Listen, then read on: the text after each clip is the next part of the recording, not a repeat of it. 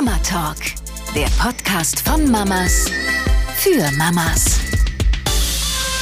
So, Hallöle, zu einer neuen Folge. Wie geht's dir denn so, Melanie? Hallo. Es ist Abend. Wir haben uns hier schon, ich glaube, vor circa eine Stunde getroffen. Mhm. Uns dann ein bisschen vorbereitet, aber eigentlich auch schon ähm, geschnackt, was so los war in den letzten Tagen. Da hätten wir eigentlich mal die Aufnahme mitlaufen ja, wir lassen schon fertig können. gewesen. Und äh, du bist hier reinspaziert. Ich hatte eigentlich für uns gekocht und du warst direkt so, Annie, ich hatte gestern so viel Käse, ich habe ein bisschen Sodbrennen. ja.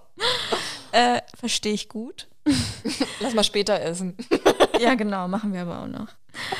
Weil ich konnte natürlich damit relaten. Ähm, also ich habe mich ein bisschen eingefunden mit, meinen, mit meinem Schwangerschaftssodbrennen, aber hatte den einen Tag am Wochenende, wo wir abends italienisch essen waren mit Felix Family, so krass Sodbrennen nachts, dass ich wirklich zwei Stunden wach lag, mit ähm, Oberkörper hochgelagert, mit zwei Kissen und Podcast gehört habe. Hashtag Gorgonzola-Soße. ja, Gnocchi Gorgonzola, liebe ich. Auch gleich die Breitseite, ne? Die ganze Zeit immer drauf geachtet. Ohne Witz.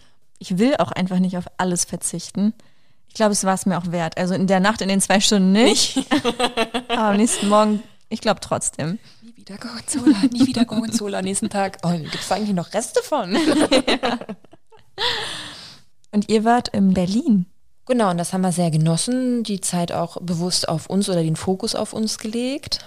Und dementsprechend war ich auch ein bisschen sentimental, als es heute Morgen dann wieder in die Kita losging.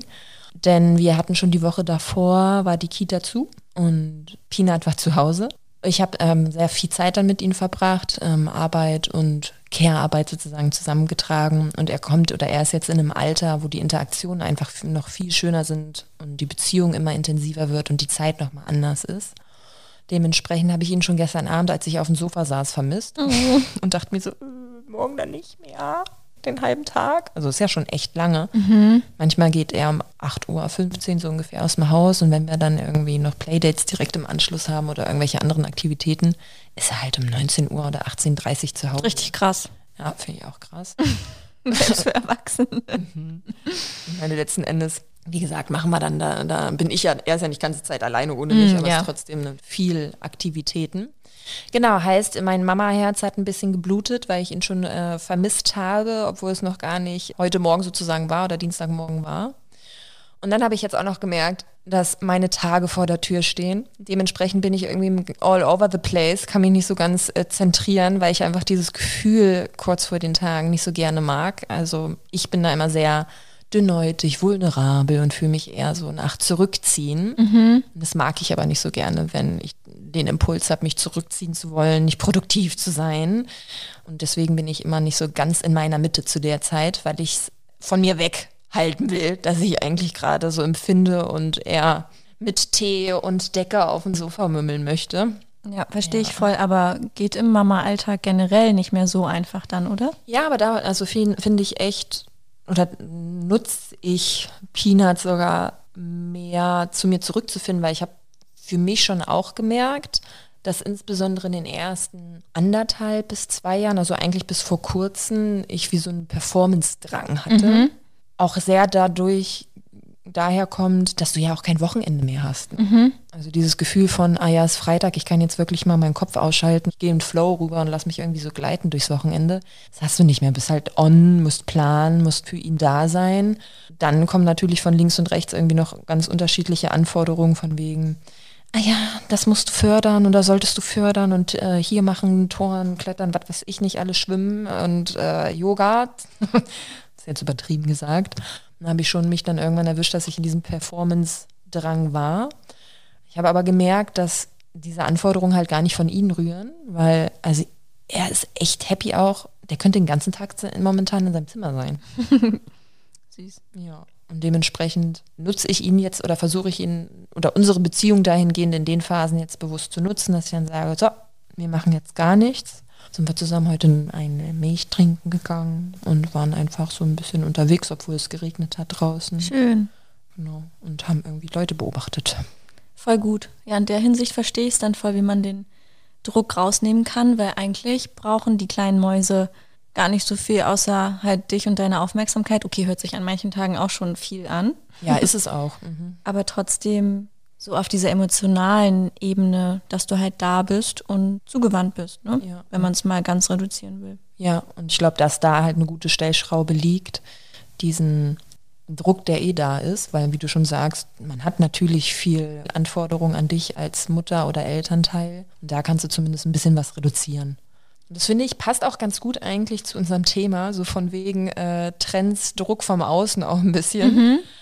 Weil wir heute besprechen wollen, was es so für Trends rund um Schwangerschaft und die Phase bis zur Geburt eigentlich und auch nach der Geburt gibt. Stichwörter sind da Babymoon, Push Present. Kannten wir beide noch nicht so richtig, aber ist uns jetzt über den Weg gelaufen, die beiden Begriffe, ne? Mhm, Ich wusste nicht, dass man es Push Present nennt. Dass dieses Ritual gibt, kannte ich schon, aber Push Present.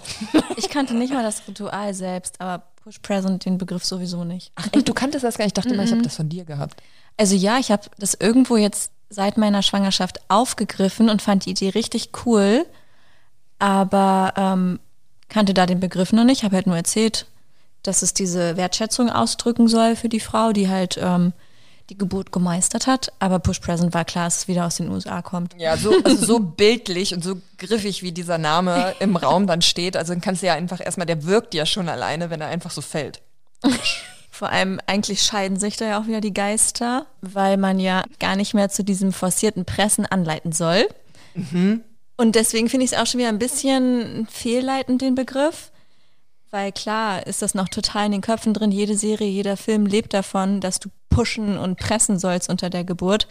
Aber in, ähm, in der deutschen Leitlinie ist das halt raus. Da wird forciertes Pressen anleiten untersagt. Und klar, äh, Frauen, die schon geboren haben, dazu zähle ich nicht, aber ich habe es schon oft genug beobachtet, haben halt so einen krassen Instinkt ab einer bestimmten Phase, dass es schwieriger ist, ähm, nicht mitzupressen, als diesem Instinkt halt nachzugeben. Und damit ist es natürlich nicht gemeint, aber deswegen kann ich mich damit noch ähm, auf dieser Ebene anfreunden, dass man den Begriff auch so stehen lassen kann. Boah, wenn du das gerade so erzählst, komme ich mehr und mehr in äh, mein Gefühl rein, warum ich diesen Begriff so, ja, also irgendwie sträubt, sträubt es sich in mir, wenn ich das höre. Ja. Ich komme, ich glaube, es kommt so ein bisschen daher, oder was ich damit automatisch as assoziiere, ist wie so ein Incentive. Also, also du kriegst dein Kind, ne? wie dein Push-Present solltest du jetzt nicht unbedingt gebären. Ich finde, das hat schon wieder irgendwie so ein bisschen einen kapitalistischen Ja, Touch, klar. zumindest mit dem, mit der Begrifflichkeit. Ja. Ich weiß auch nicht, warum dieses Push-Present das so dolle für mich dann assoziiert. Ja. Das ist sowas, ah ja, das kriegst du dann und ah, ähm, denk daran, Bild in mir Ja. hervorruft. Und auch so ein bisschen, ich glaube, daher kommt das auch, dass es so ein, so ein Macht, so ein Stärke-Begriff für mich fast schon Mhm. ausdrückt. Und so empfinde ich Geburt nicht. Also nicht so ein, ja, so was Maskulines. Mhm. Ah, hau mal ordentlich rein, muss halt die Gewichte mal ordentlich stemmen, dann geht das schon. Also so Ah ja, ja das- hört sich sehr sportlich auch fast schon an, der Genau. Begriff, ne? Ja, genau. Ich habe das irgendwie so einen sportlichen, äh, wie heißt es, wenn du im Wettbewerb stehst. Kompetitiv? Genau, das Ja. habe ich gesucht. Dabei ist es echt eine schöne Idee. Ja, geht mir genauso wie dir, weil ich streue mich zum Beispiel auch gegen den Valentinstag. Ich finde auch Muttertag schwierig, mache das eigentlich nur für meine Mama, weil ich weiß, ähm, sie will sich eigentlich auch davon frei machen, aber wenn dann alle ihre Freundinnen das im Status bei WhatsApp drin haben, weiß ich, dass es doch was mit ihr macht und deswegen versuche ich da einfach so ein bisschen in dem Bereich nachzugeben. Valentinstag haben wir aber gestrichen, wir haben auch zum Beispiel auch keinen Jahrestag. Weil es bei uns aber auch nicht so eindeutig war, ähm, wann wir uns kennengelernt haben, wann wir, ab wann wir zusammen waren und wann nicht. aber eine Folge für sich. Oder auch zwei. genau. Und deswegen verstehe ich total diesen kapitalistischen Ansatz. Aber ich fand es halt einfach so schön und es hat etwas in mir getroffen, wonach ich, glaube ich, fast schon gesucht hatte, weil ich, seit ich schwanger bin, gemerkt habe, was wir Frauen da einfach leisten. Wir haben jetzt ja auch schon öfter mal auch in den anderen Folgen erwähnt, wie schwierig es teilweise für den Mann ist, das äh, oder noch schwieriger ist für den Mann ist, das zu realisieren, was da gerade so von sich äh, von sich vonstatten geht, genau. Und das hat voll diesen Punkt bei mir getroffen. Und sowieso, weil ich momentan und auch schon seit längerem mehr übe, meine Bedürfnisse zu kommunizieren, dachte ich mir so, ja, und ich überlasse es jetzt nicht Felix, äh, Push-Present rauszufinden oder eben irgendwelche äh, zwischen den Zeilen Nachrichten zu schicken, sondern seitdem ich diesen Begriff kannte und seitdem ich schwanger war, habe ich ihm davon erzählt, dass ich die, die Idee dahinter so schön finde einfach und ähm, dass es einfach diese Wertschätzung widerspiegelt, ob man jetzt diesen Begriff verwendet oder nicht, obliegt einem selbst. Ich finde ihn nämlich auch nicht so schön. Aber ich habe mir jetzt schon eins ausgesucht.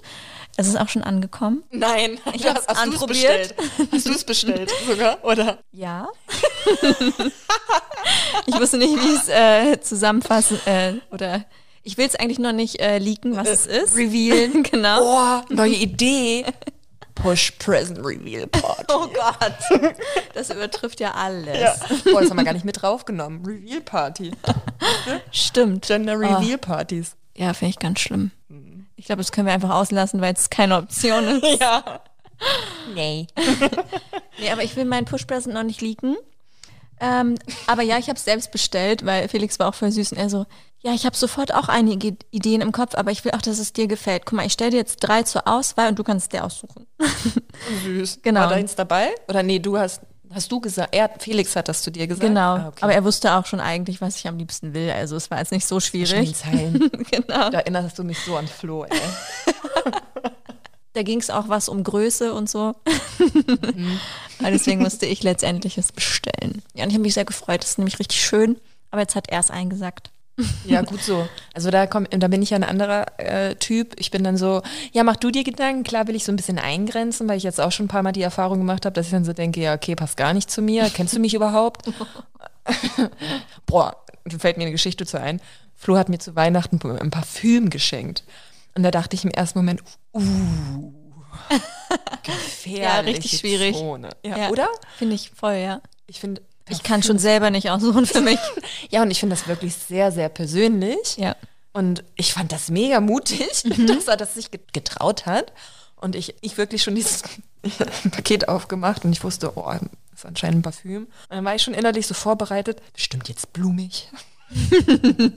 Wie man schon raushören kann, blumige Düfte für mich, nein, nein. habe schon voll die Anti-Haltung eigentlich aufgebaut und dann habe ich dran geschnuppert und es war genau meins. Geil. Und das ist dann halt noch schöner. Ist ja mega. Ja, wenn du dann so total die Kontrolle, wie gesagt, abgegeben hast. Ja. Und das mag ich eigentlich schon gerne, wenn du sagst, ja, noch nicht mal eigentlich weißt, dass du eins bekommst oder etwas bekommst. Deswegen mag ich diese Überraschungen äh, am Geburtstag, am Weihnachten oder so auch. Und dann es so richtig gut passt, das ist irgendwie ein mega schönes Gefühl. Ja, total. Aber wie oft kommt's vor? Ich bin auch schon drin. Ich bin auch schon im, ja, voll cool, dass Flo das kann. Felix kann das eigentlich auch gut. Wahrscheinlich einfach, weil wir jetzt äh, alle so man sich eng miteinander sind. Können wir ja füreinander auch sehr gut, würde ich mal behaupten. Ja. Aber ich habe trotzdem schon oft die Erfahrung gemacht, dass es dann nicht so passt. Und ich hasse das Gefühl, dann andere enttäuschen zu müssen. Also ich finde es so schwierig dann. Also ich bin einfach super erleichtert, wenn es richtig gut passt. Das ist auch noch so ein on top passen, ne? tolles Gefühl, wenn man erleichtert ist, dass das Geschenk einfach hundertprozentig passt. Mhm, Da hörte ich gerade gleich gedacht, von wegen passend im Sinne von äh, passende Größe, aber du meinst generell passend. Genau, ne? ja. dass man es mag und auch gerade braucht und so weiter. Da spielen ja voll viele Faktoren rein. Okay, heißt also, du hast dein Push-Present dir schon ausgesucht, auch ähm, den Weg dahin so ein bisschen geebnet. Ähm, ich habe keins bekommen. Äh, Fakt ist aber auch, ich überlege gerade, echt, weil bei uns im Freundeskreis muss man wissen, von Juni 2020 bis Juli 2021 echt zwölf Kinder. Corona war active. Nein, sind alle irgendwie im selben Alter. Äh, Der Freundeskreis auch insbesondere von Flo ist ein bisschen älter und ähm, irgendwie hat es dann eben richtig geboomt zu der Zeit. Das haben viele eins bekommen, also nicht unter den Namen. Es waren echt häufig Ringe, also Schmuckstücke. Vielleicht kannte ich es auch daher und nicht von dir. Irgendwie Ah, habe ich ja. das direkt mit dir assoziiert. Ähm, genau, ich habe direkt keins bekommen, wobei erzählt, Flo hat echt viele, als ich noch im Krankenhaus war, weil bei uns war das ja so, dass ich dann die ersten 48 Stunden alleine mit äh, Peanut im Krankenhaus war, wegen Corona und äh, Flo nach Hause gehen musste. Und dann war er mit guten Freunden, hat er den Abend, den ersten Abend als Vater, ohne seine Familie, auch irgendwie traurig, aber eben mit Freunden dann verbracht. Die auch gerade jüngsten, also vier Monate vorher oder so ein Kind bekommen hatten. Und äh, sie hatte ihnen dann nochmal gesagt, ja, das brauchst du und das brauchst du auf jeden Fall. Und unter anderem silberne Stillhütchen. Ah ja. Und das hat, hat Flo echt noch, als ich im Krankenhaus mit Peanut lag, ein paar Bestellungen einfach getätigt. Voll geil. Und dementsprechend, das kam mir gerade in den Sinn. Also die Stillhütchen könnte man als Push-Present. Schon, ja, die sind Nehmen. auch richtig teuer, ne? Ich Ja, glaube so die 40, 50 silberne. Euro. genau, die Äh, silbernen. kann ich die eigentlich noch leihen? Boah, die sind mega angelaufen, aber könntest du wirklich machen. Ich weiß nicht, ob die ihre Funktion verlieren, aber die Silberhütchen, wenn die angelaufen sind, muss man nochmal raus. Ich glaube, also so richtiges Silber kannst du ja dann wieder ähm, reinigen. Und sobald es gereinigt ist, hat es ja wieder diesen antiseptischen. Ja, mega. Dann Ja. sollte das doch gehen. Ah, müssen wir nochmal gucken. Nehme ich. Gut, also erstmal ausschreiben, nicht, dass wir es vergessen werden. Und heißt aber, so ein direktes Push-Präsent hatte ich nicht. Aber, was ich richtig schön fand, er hat die ganze Wohnung dekoriert. Das weiß ich auch noch. Das fand ich auch richtig sweet. Ja, und das würde ich schon auch dazu zählen. Voll. Das war auch so seine Art und das meine ich halt auch so ein bisschen mit, damit habe ich überhaupt nicht gerechnet. ja. Und er hat auch ganz wertvoll, bevor wir mit ähm, Peanut in dem Maxi Cosi über die Schwelle gegangen sind zusammen. Also ich wollte das schon so intuitiv machen. Und Flo hatte auf jeden Fall den Maxi Cosi in der Hand und wir standen schon so an der Türschwelle und ich wollte schon so reinpoltern. Dann hat er mich nochmal so festgehalten und meinte so, nee, warte mal. Und in diesem Moment ganz bewusst war, dass das erste Mal, dass wir mit unserem Kind in unserer Wohnung, in unsere vier Wände gehen und wir haben so oft an diesen Moment gedacht. Oh, richtig schön, ja. Also sowas hat sich voll eingemeißelt oder eingeschweißt, wie auch immer, auf jeden Fall abgespeichert. das ist auch noch ein kleines Ja, richtig schön. Finde ich fast noch schöner, wenn es sowas, ähm, so einen individuellen Touch hat, ne? Und das würde auf jeden Fall mich auch dazu noch so bringen, weil wir ja auch immer wieder so ein paar Perspektiven reinbringen wollen, was es wie medizinisch vielleicht einen Einflussfaktor haben könnte, so ein Trend. Und würde dir da was einfallen, was aus dem medizinischen Aspekt, ein Push-Present, irgendwie was Gutes, Schlechtes oder so wäre?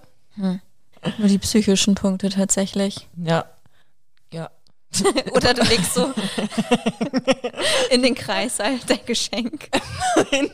so unerreichbar, du kommst nicht ran mit der Hand. Ah, hast du dann die, besser, die Stellung besser? Nein, ich will nicht einen Vierfüßlerstand. Dann legst du das Geschenk da so hin. Okay. Es ist so der Anreiz, der die ganze Zeit äh, so vor deinen Augen am besten noch baumelt. Und jetzt. Push. Present. Oh Gott. Ja, okay, aber wäre auch schon wieder fast so eine kleine äh, psychische Sache, weil letzten Endes, ähm, was man ja oder was nicht so oft postuliert wird, ist das Thema, dass es ja auch eine psychische Geburt gibt und nicht nur die physische. Und die psychische Geburt sich letzten Endes auf die, ja, die Identität der Mutter sozusagen begrenzt oder in diesem Raum abspielt. Und da gibt es in der Tat genauso Geburtsphasen wie auch in der physischen Geburt.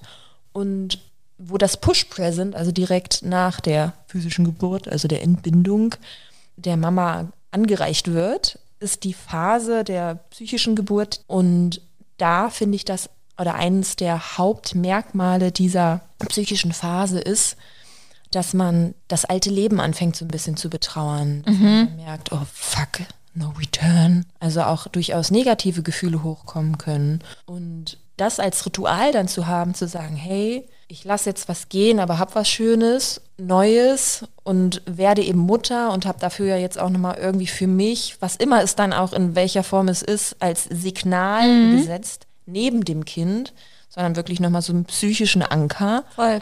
finde ich sehr, sehr mächtig, weil ich glaube, dass in die Richtung, das biete ich jetzt mit Mami Identity nicht an, aber Rituale rund um Verabschiedung, altes Leben, willkommen heißen, des Mutterseins in dieser Phase sehr, sehr mächtig sein kann. Total. Kann ich auch jetzt gerade schon bestätigen. Also ich mache ja mal meinen Schwangerschafts-Real Talk und diese Woche habe ich ein bisschen erzählt, wie irgendwie diese Realisierungsphasen wieder da sind. Und ähm, auch mit so einem Panikgefühl verbunden. Also, wie du gerade meintest, no return. Also, dass ich dann plötzlich, genau, warte, das war auch am Wochenende ein Moment. Nach, der, nach oder davor vor Gorgonzola. davor. Also wir haben immer abends gespielt, was ich voll schön fand. Ich liebe das eh so ähm, mit der Family oder auch mit Freunden.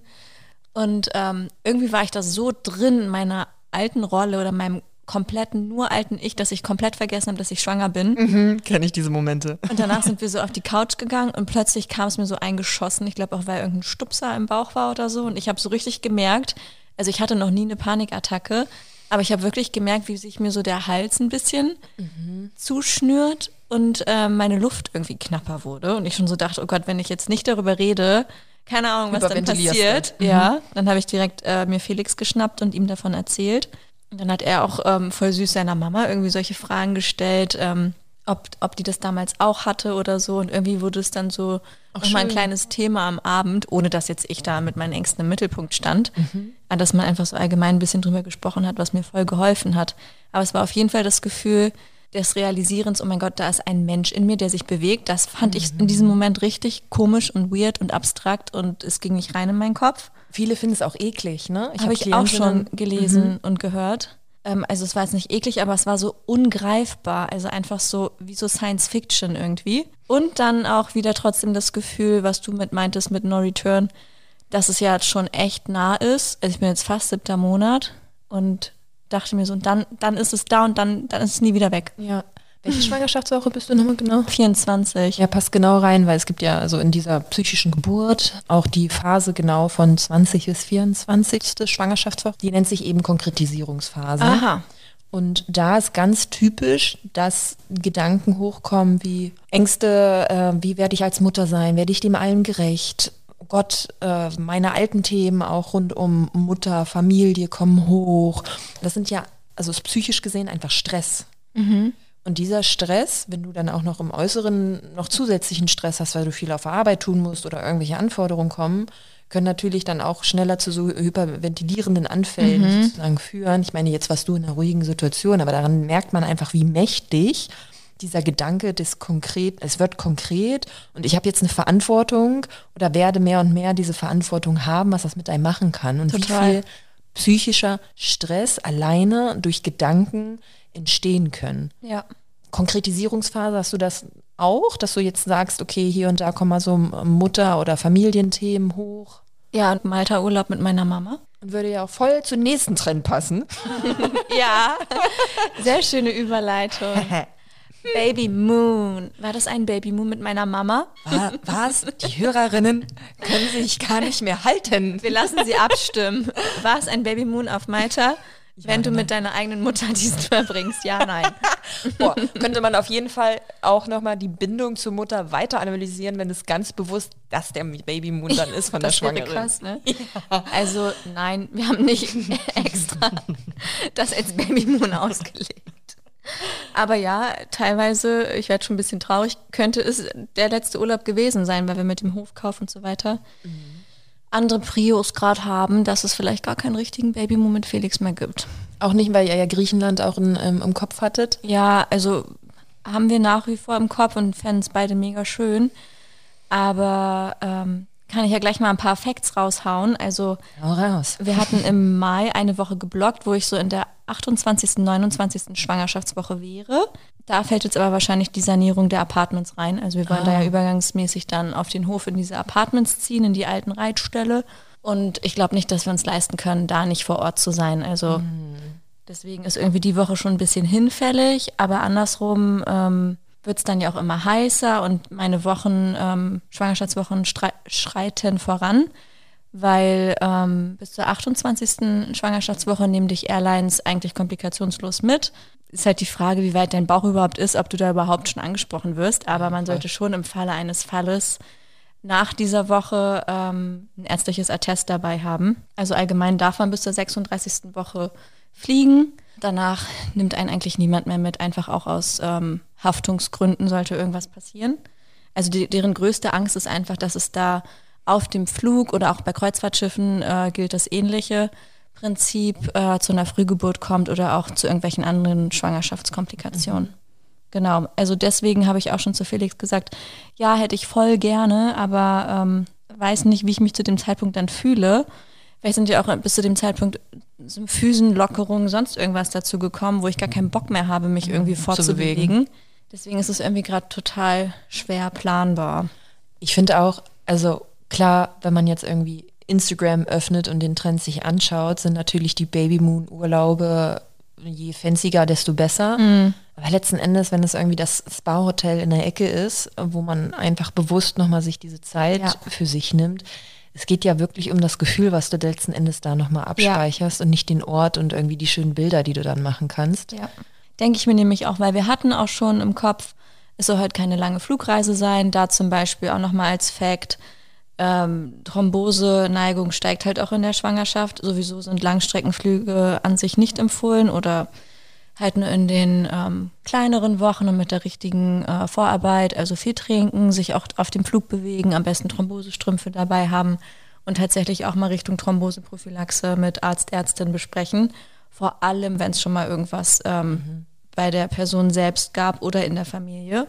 Was noch dahin zukommt, ich weiß, also ich erzähle das alles auch aus ärztlicher Sicht. Ähm, das kann jede für sich selbst einschätzen. Die medizinischen Bedingungen in anderen Ländern sind halt einfach anders. Und ich weiß nicht, inwieweit äh, jeder sich da reinfuchst. Ich habe es zum Beispiel auch jetzt bei dem Griechenland-Urlaub, was wir uns da ausgesucht hatten, äh, die nähere Region, mit- mich auch noch nicht erkundigt, ob es da äh, eine neugeborenen Intensivstation gibt und wie lang der Weg ist zur Klinik oder so. Das wären auch eigentlich Punkte, die man irgendwie ähm, ja, sich absichern sollte, finde ich. Und dann sowieso, wenn man dann noch fernere Länder irgendwie in Kauf nimmt, müsste man auch checken.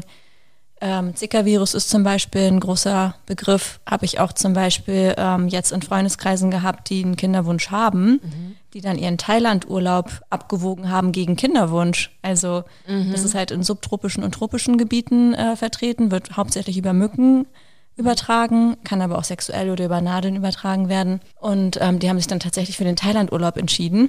Und da gehen die Meinungen ein bisschen auseinander. Wenn man nämlich in solchen Gebieten war, soll der Mann mindestens drei Monate ähm, mit dem Kinderwunsch warten und die Frau mindestens zwei Monate. Also sind auch nochmal so Einschränkungen und in der Schwangerschaft soll man damit sowieso nicht in Kontakt kommen. Also wenn dann da alle immer die Malediven-Fotos und so posten, denke ich auch so, hm, ja, genau, das sind nochmal so ein paar Stichworte, die man im Kopf haben sollte.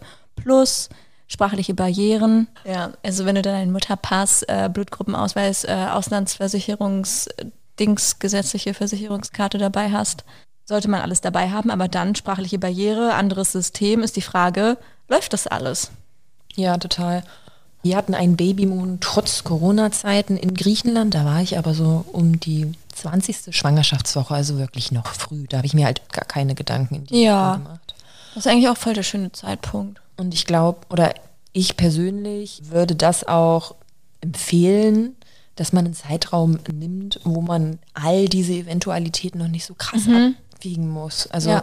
weil letzten Endes, also wir wollten eigentlich auch in, nach Namibia fliegen. Das war noch bevor wir wussten, dass wir schwanger werden das Jahr. Ach, das wusste ich gar nicht. Geplant, da haben wir auch dann automatisch gesagt, ja, okay, das machen wir jetzt nicht. Ist auch Gelbfiebergebiet? Hm, Weiß ich jetzt aus dem Kopf. Weil das auch kann ein gut sein.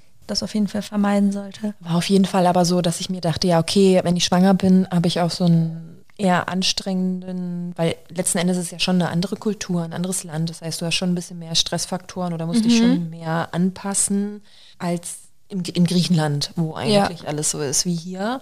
Und dementsprechend haben wir auch direkt instinktiv gesagt, nee, plus kam auch noch dazu, man wusste nicht, ob das überhaupt geht mit äh, zu Zeiten von Corona, Reisen und so weiter und so fort. Dementsprechend würde ich schon empfehlen, sich eine Zeit zu suchen, wo man noch nicht so krass in Eventu Eventualitäten wälzen muss. Ja. Weil, wieder diesen Aspekt im Hinterkopf behaltend, je weiter die äh, Schwangerschaft voranschreitet, desto weiter schreitet natürlich auch die psychische Geburt voran. Und das bedeutet, dass immer mehr Gefühle und eben auch Gedanken hochkommen und mehr einfach in deinem Kopf abgeht. Ja. Und das alleine ist schon ein Stressfaktor. Dann kommt ein anderer Stressfaktor, dann natürlich nach außen, wenn du so einen Babymoon planst, der dann eben ein fancy, spency, was weiß ich was, Land sein muss und du dann gucken musst, okay, äh, wie du gerade schon meintest, ein naheliegendes äh, Klinikum, bla bla bla bla bla. Das ist ja dann auch nochmal viel Stress oder viel Gedankenverkehr, der da dann da oben abgeht. Ja. Und das finde ich persönlich ist eher kontraproduktiv zu einem Babymoon, wofür er stehen sollte. Nämlich nochmal so eine bewusste Zeit zu haben, wo man sich mental auch insbesondere alleine, aber auch zu zweit einstimmen kann. Ja. Und wenn man eben guckt, ähm, okay, ist es so typisch oder gängig oder die beste, beste Flugzeit ist so in der Schwangerschaftswoche 18 bis, was hat man gesagt, 28? Ja. Das sind eben auch wieder die äh, Phasen, einmal die Konkretisierungsphase, aber auch die Antizipationsphase, die Anpassungsphase der psychischen Geburt. Und da kommen eben auch wieder diese ganzen Gedanken zur eigenen Familie hoch. Was für ein Typ möchte ich sein als Mama?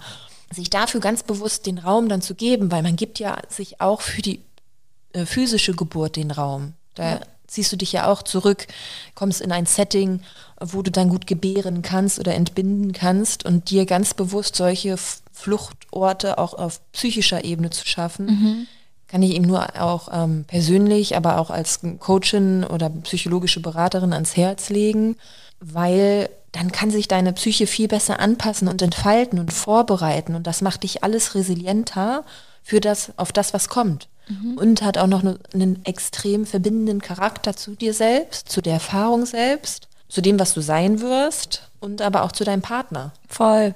Das sehe ich eigentlich auch im Mittelpunkt. Darauf habe ich auch richtig Bock.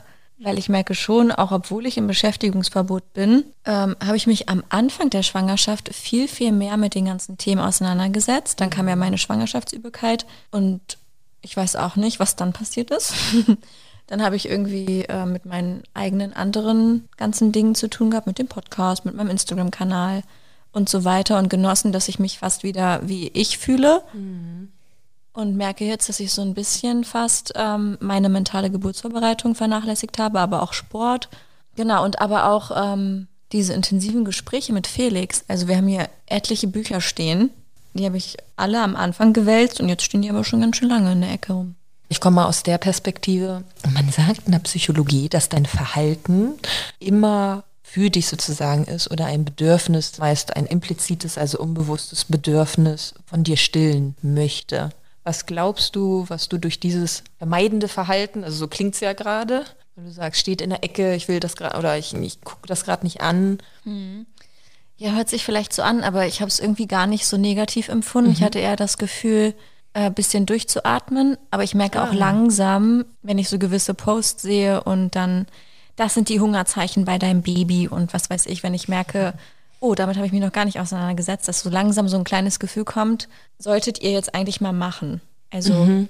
ich will jetzt nicht perfekt vorbereitet sein, das geht eh nicht, aber so ein paar ja, kleine Einstiege wären, glaube ich, ganz sinnvoll. Du hattest mir ja auch geraten, dass du auf jeden Fall das Thema Stillen dir gewünscht hättest, da mehr vorbereitet äh, gewesen zu sein. Und ich weiß nicht, was ihr da draußen denkt, dass ich das jetzt nur durch meinen Beruf irgendwie kann. Nein, kann ich nicht weil wir aufhören, äh, sobald das Baby da ist, dann wird es an die Hebamme abgegeben und dann kommen die Kinderärztinnen dazu, plus Stillberaterinnen.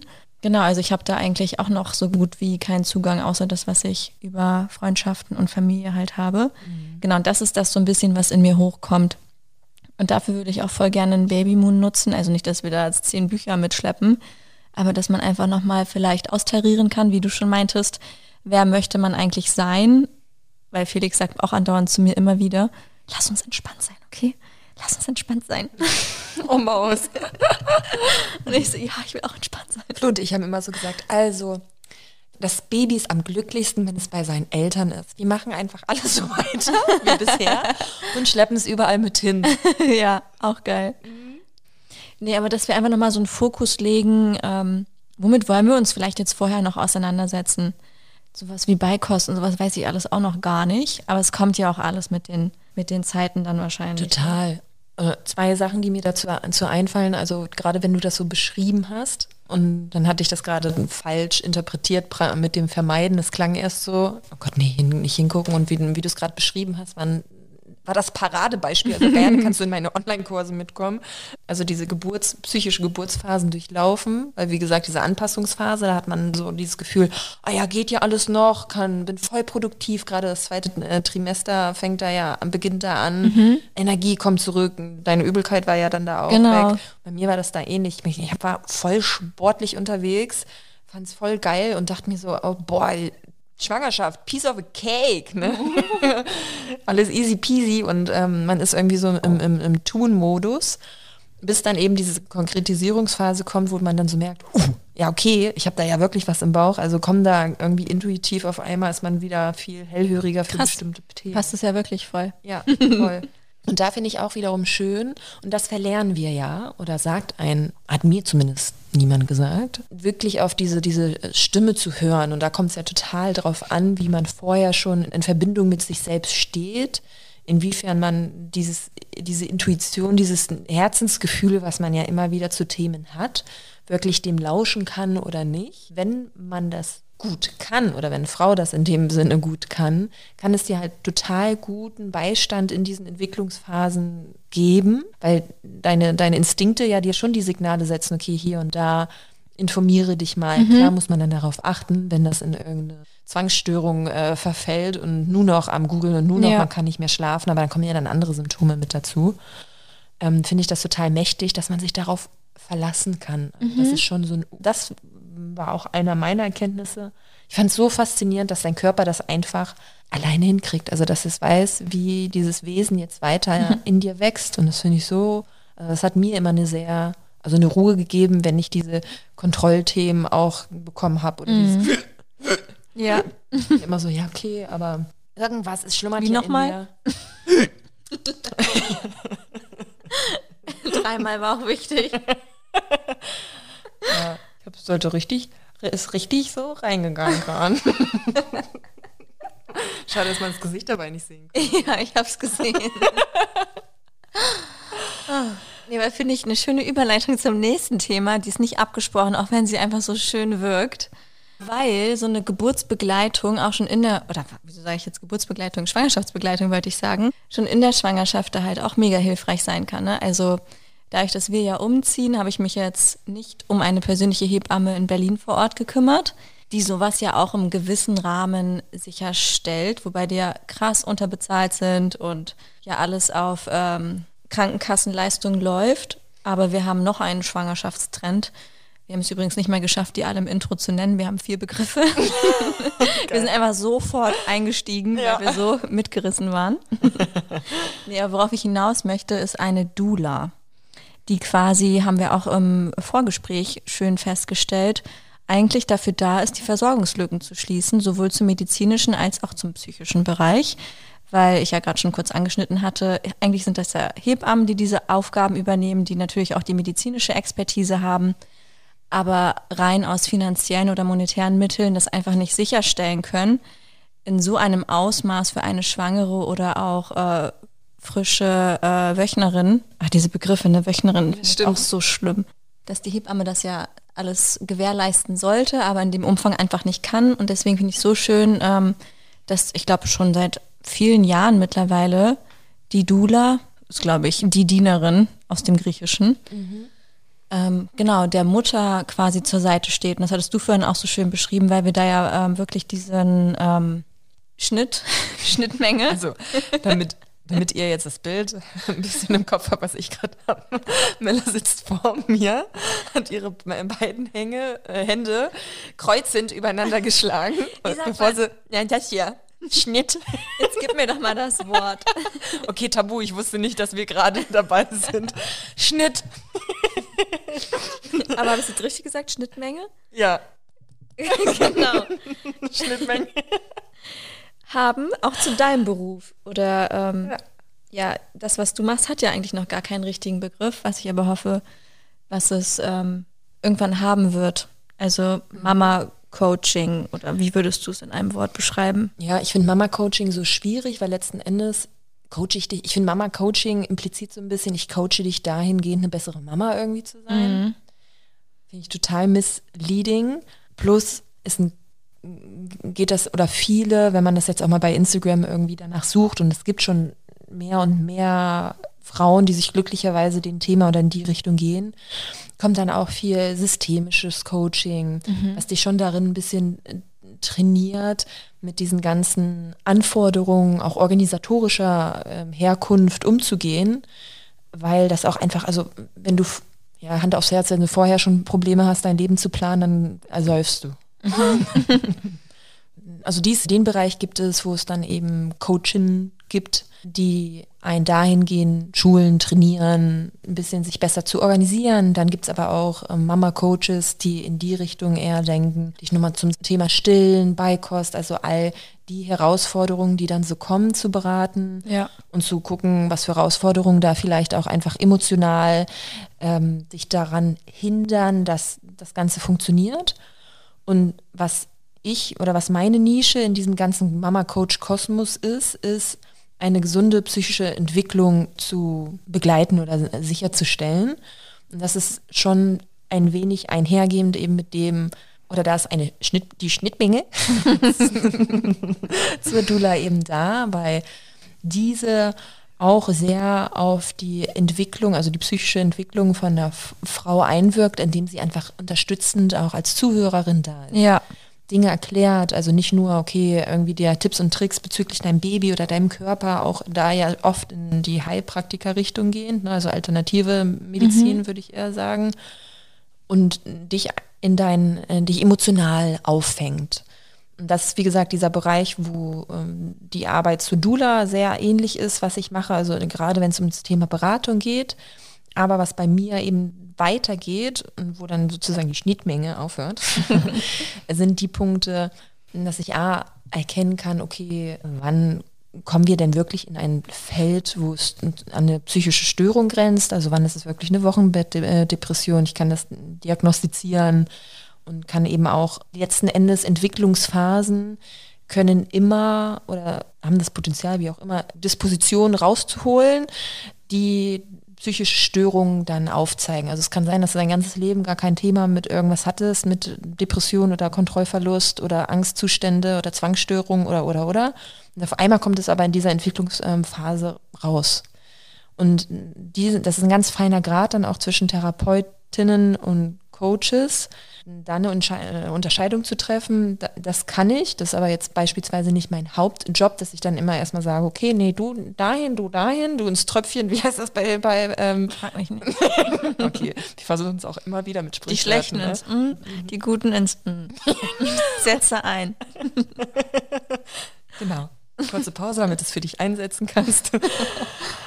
Das, das ist jetzt nicht meine tägliche Arbeit, sondern meine Arbeit ist dann letzten Endes nochmal tiefer zu analysieren und zu gucken, also die, die psychischen Konstrukte dahinter zu verstehen, weil die Psyche ja so ein komplexes Konstrukt, Werk der Natur ist, die so viele Wirkungsmechanismen und Dimensionen untereinander hat.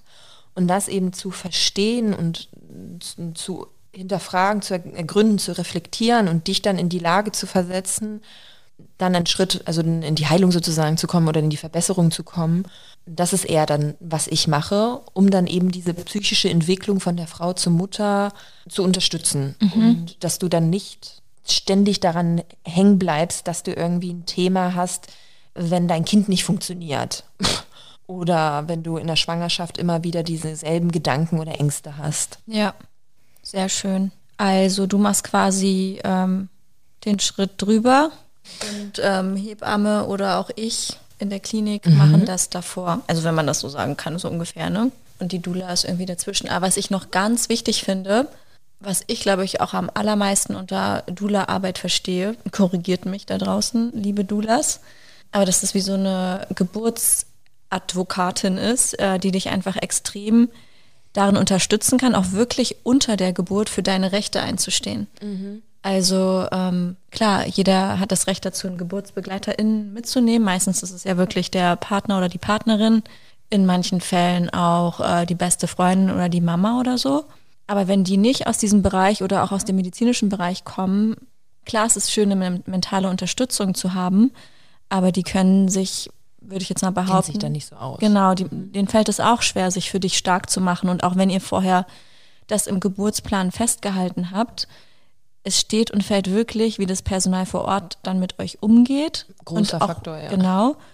Und auch plötzlich, kennst du ja auch selber, werden wir in einer eigenen Geburtsberichtsfolge von dir nochmal thematisieren, wie man auch schwankt, dann wirklich unter der Geburt und plötzlich dann die Dinge, die man vorher wollte, dann nicht mehr will. Ich finde auch, dass dann von dein, deinem Geburtspartner, deinem Mann, deiner Frau, wie auch immer, äh, zu verlangen, abzuverlangen, Ja. standhaft dann da zu bleiben und einschätzen zu können, wann du von deinem Plan sozusagen abweichst oder nicht, ist schon Genau. Ganz, schön, ganz schönes Stück.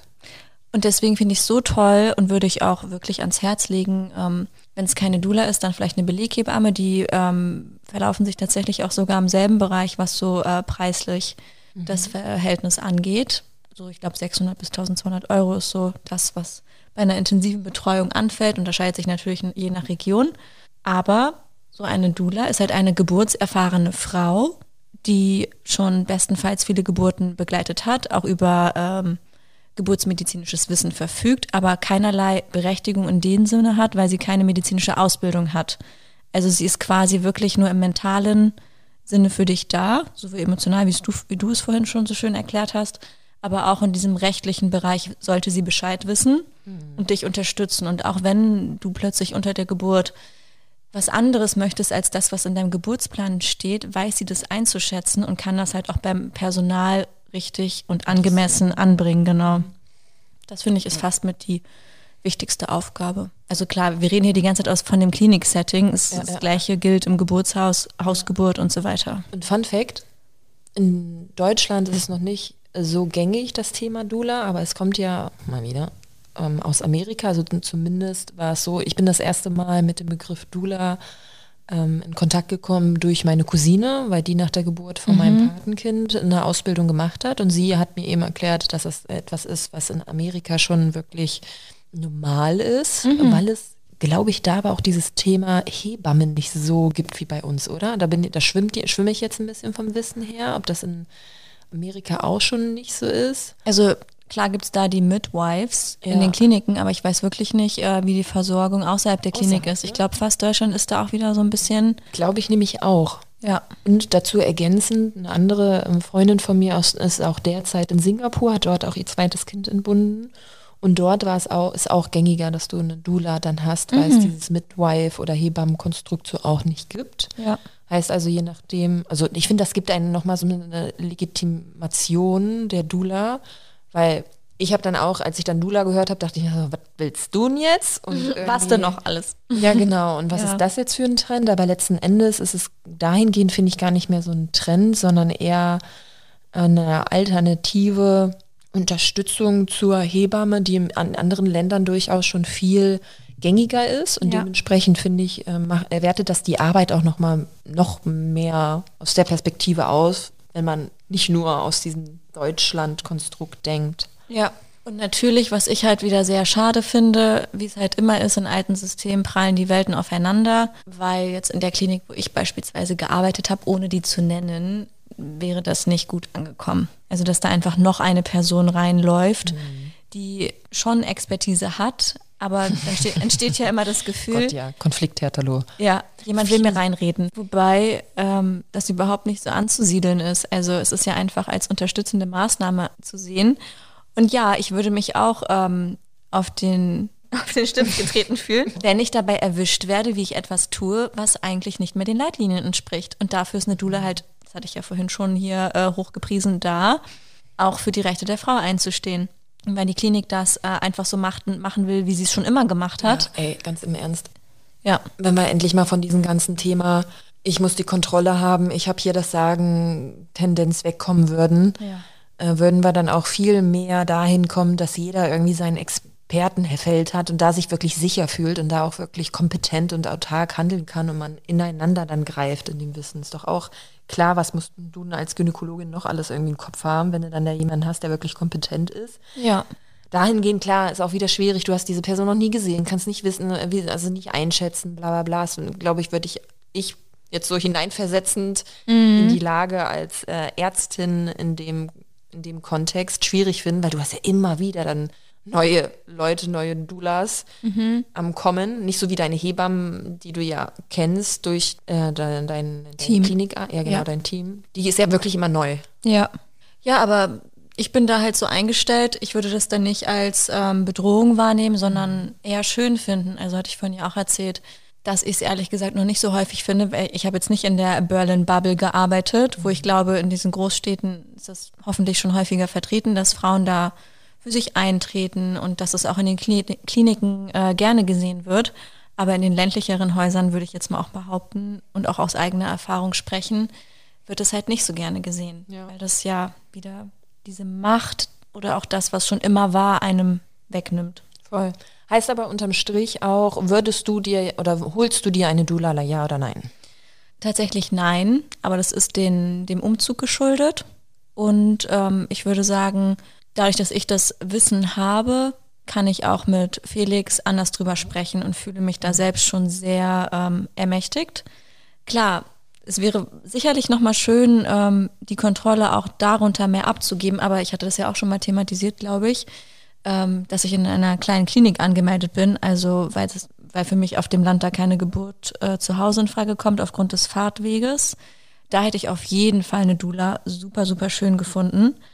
Da wiederum hast du eh schon die 1 zu 1 Betreuung durch eine Hebamme. Also es ist die Frage, steht sich auch nicht im Weg, kann man gerne beides genießen, aber letztendlich sind es sogar zwei Hebammen, die Geburts, äh, die Hausgeburten betreuen. Also wäre vielleicht sogar fast schon ein bisschen viel für, für meinen Geschmack.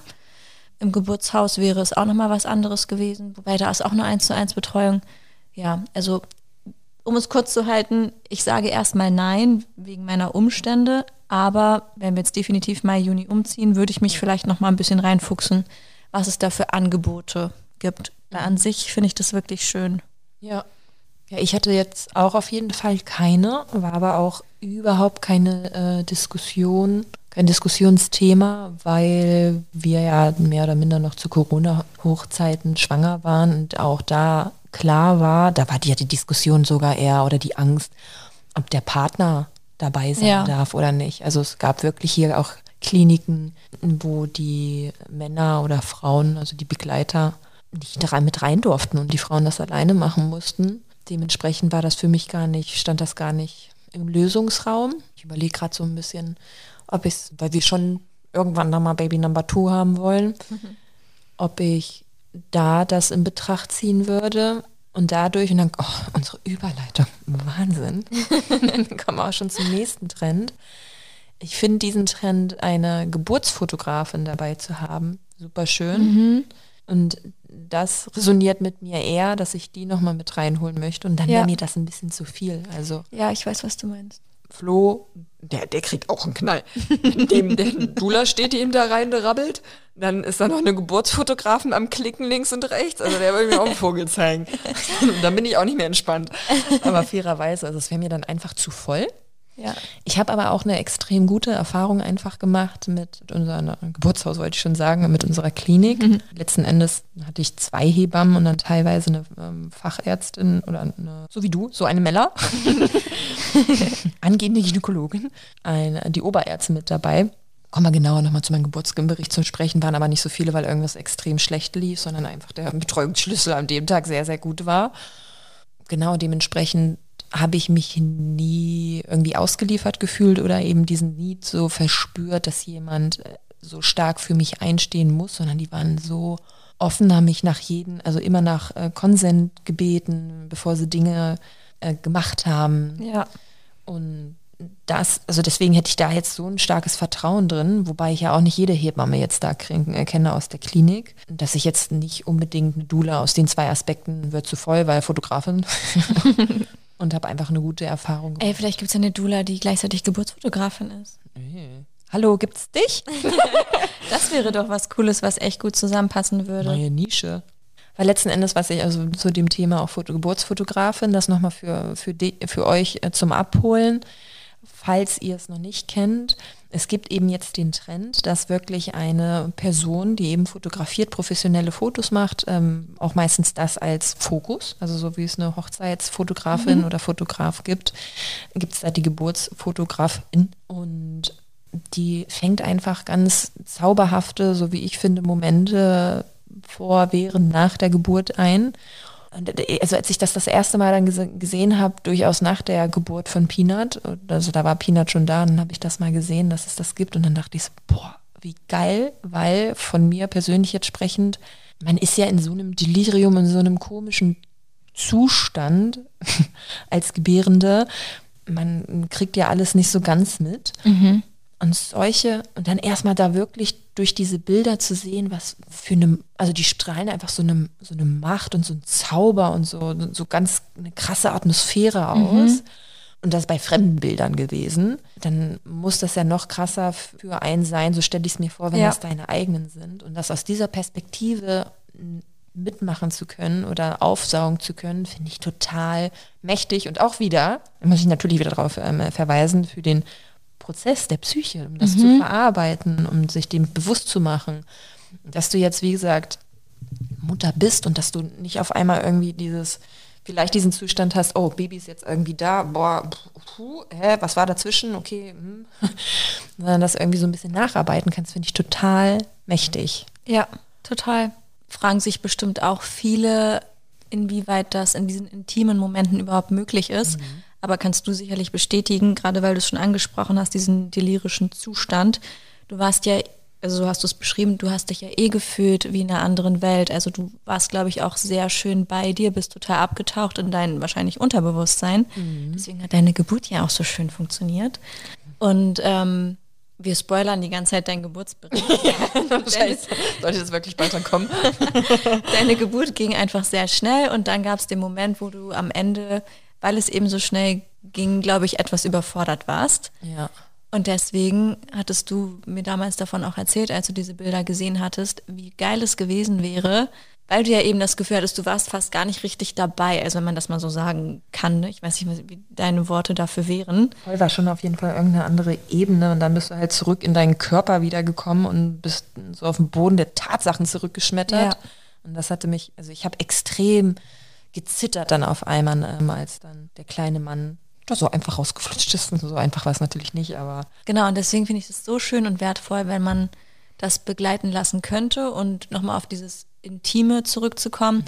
Ich glaube, du wirst es gar nicht wahrnehmen, dass da jetzt noch jemand da ist. Und es ist ja auch kein Klicken und Blitzlicht. Es ist Genau. einfach ein ganz sanftes äh, Begleiten und wirklich die tollen Momente einfangen, Ja. die dir später halt ja diese Gänsehaut verursachen und gleichzeitig dazu beitragen, das vielleicht nochmal ein Stück weit mehr zu realisieren, zu verarbeiten, wie auch immer.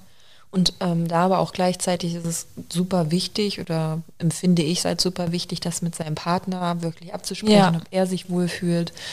Ähm, natürlich ist es dann schwierig, weil man nicht weiß, welcher Arzt natürlich letzten Endes deine Geburt begleiten Ja. wird und nicht welche Hebamme, außer man hat eine Beleghebamme.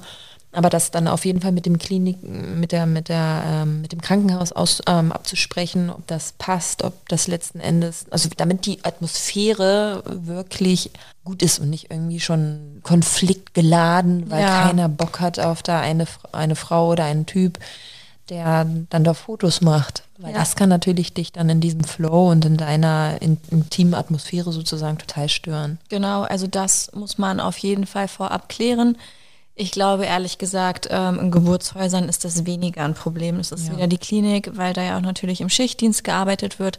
Selbst wenn du dann bei deinem Geburtsplanungsgespräch ähm, dir das schriftlich geben lässt, saß da vielleicht wer ganz anderes als der oder die dann unter deiner Geburt dabei ist kenne ich mich ehrlich gesagt jetzt auch nicht besser mit aus. Ich glaube, an meiner Klinik, äh, also ich habe es nicht einmal erlebt, dass da eine Geburtsfotografin dabei war, aber trotzdem äh, steht es euch zu, meiner Meinung nach. Voll und man sollte Geburt. in dieses Gespräch gehen und vielleicht auch die Klinikwahl davon abhängig machen, weil letztendlich sind alle Kliniken darauf angewiesen, es wird immer in Zahlen gerechnet, wie viele Geburten sie gemacht haben, wie viele Kaiserschnitte, wie viel Geld es eingebracht hat. Und wenn sie plötzlich merken, dass aufgrund einer Geburtsfotografin-Wahl die alle abwandern, dann ist das auch auf jeden Fall was, was man da in der Hand hat. Und ich, ich muss gerade so daran denken, irgendwann wird es wahrscheinlich eh dazu kommen, dass dann ein Krankenhaus das direkt mit anbietet, Ja. weil sie das Geschäft wittern. Richtig. Genauso wie diese ähm, Newborn Baby Genau, Shoots, die ja auch angeboten schon, ja. werden. Ja. Dann kann die doch direkt die Geburtsfotografie mitmachen. Total. Übrigens äh, sind es ja auch nicht nur Fotos, manche machen auch Videos. Ne? Stimmt. Ja, hatte ich sogar auch eine Klientin, die zu mir meinte, ich stelle mein Handy auf. Ich weiß nicht, ob sie es am Ende gemacht hat, muss ich nochmal fragen. Finde ich auch super, äh, super, auch cool für, für schwangere Frauen, die dann Interesse haben im Freundeskreis oder Bekanntenkreis, wo man eben sagen kann, hey, wenn du Angst hast oder wie auch immer hier, kannst du gerne mal anschauen. Klar gibt es jetzt auch bei YouTube oder sonst wie mittlerweile viele, viele Videos. Ja. Aber ich finde einfach da ein natürliches, offenes Verhältnis zu diesem Thema zu ähm, bekommen richtig wertvoll. Total. Ich, verstehe auch dieses The- Thema von wegen intim und mir wichtig, äh, beziehungsweise ich äh, bin ich zu vulnerabel. Ich glaube aber, dass diese Einstellungen auch sehr stark daher genau rühren, weil wir das so vorgelebt bekommen, dass das ein intimer Moment ist. Ne? Ja. Also ist die Frage, empfindest du es wirklich als intim?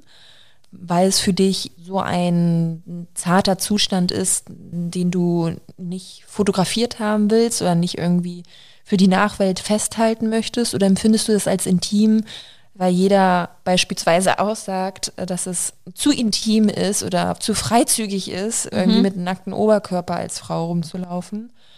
Da finde ich, darf man sich seine Standards wirklich definieren. Und das finde ich so, so wichtig generell für das Thema Geburt und auch für, fürs Thema Push Present oder Baby Moon oder sonst was. Das sind ja letzten Endes alles irgendwie Trends oder neue neue Wege, wie man dieses ganze Thema beschreiten kann. Und da kann man auch nicht von der Hand weisen, dass da bestimmt hier und da einfach Marketing oder irgendwelche Unternehmen sich darauf stürzen und da ihr Business dann drin sehen und dann auch schon Pauschalreisen wahrscheinlich ähm, anbieten oder so. Ich glaube, hat, hat, hat mal sogar geguckt, ne, dass es Babymoon Pauschalreisen gab. Ja. Wird bestimmt, wie, wie gesagt, am Valentinstag dann auch irgendwann noch Rabatt aufs Push-Present oder was weiß ich was geben. Genau, und da, wenn man für sich oder wenn ihr für euch aber ganz klar habt, was eure Standards sind, was ihr damit bezwecken wollt, wie ihr das umsetzen wollt, finde ich das total wichtig und mächtig. Und das macht eben dann auch eine gute Geburt aus und dass du glücklich bist und dass du Total. damit zufrieden bist. Word. Drop the microphone I'm out. Nehmen wir als Schlusswort. Also ihr Lieben da draußen, wie immer, hört fleißig unsere Folgen. Wenn sie euch gefallen, schickt sie auch gerne weiter. Lasst Bewertungen da. Wir freuen uns immer drüber. Macht das gerne, folgt uns bei Instagram. Und wir leben davon, dass ihr mit uns kommuniziert. Schreibt uns Nachrichten, kommentiert fleißig. Wir wollen in den Austausch mit euch kommen. Genau. Auch eure Meinung oder Ansichten oder wo ihr sagt, "Äh, das habt ihr falsch äh, gesehen, gesagt, wie auch immer. Wir sind nicht vollkommen. Wir versuchen natürlich immer äh, divers und differenziert über die Dinge zu diskutieren, unsere eigenen Perspektiven mit reinzubringen. Aber letzten Endes sind wir auch nur zu zweit und eine vierte, fünfte, sechste, siebte, achte Person, und ja, es war jetzt wichtig, bis acht zu zählen, kann eben auch noch weitere wertvolle Inhalte dazu liefern. Und damit sind wir raus. Macht's gut. Mama Talk, der Podcast von Mamas für Mamas. Eine Antenne Niedersachsen Produktion.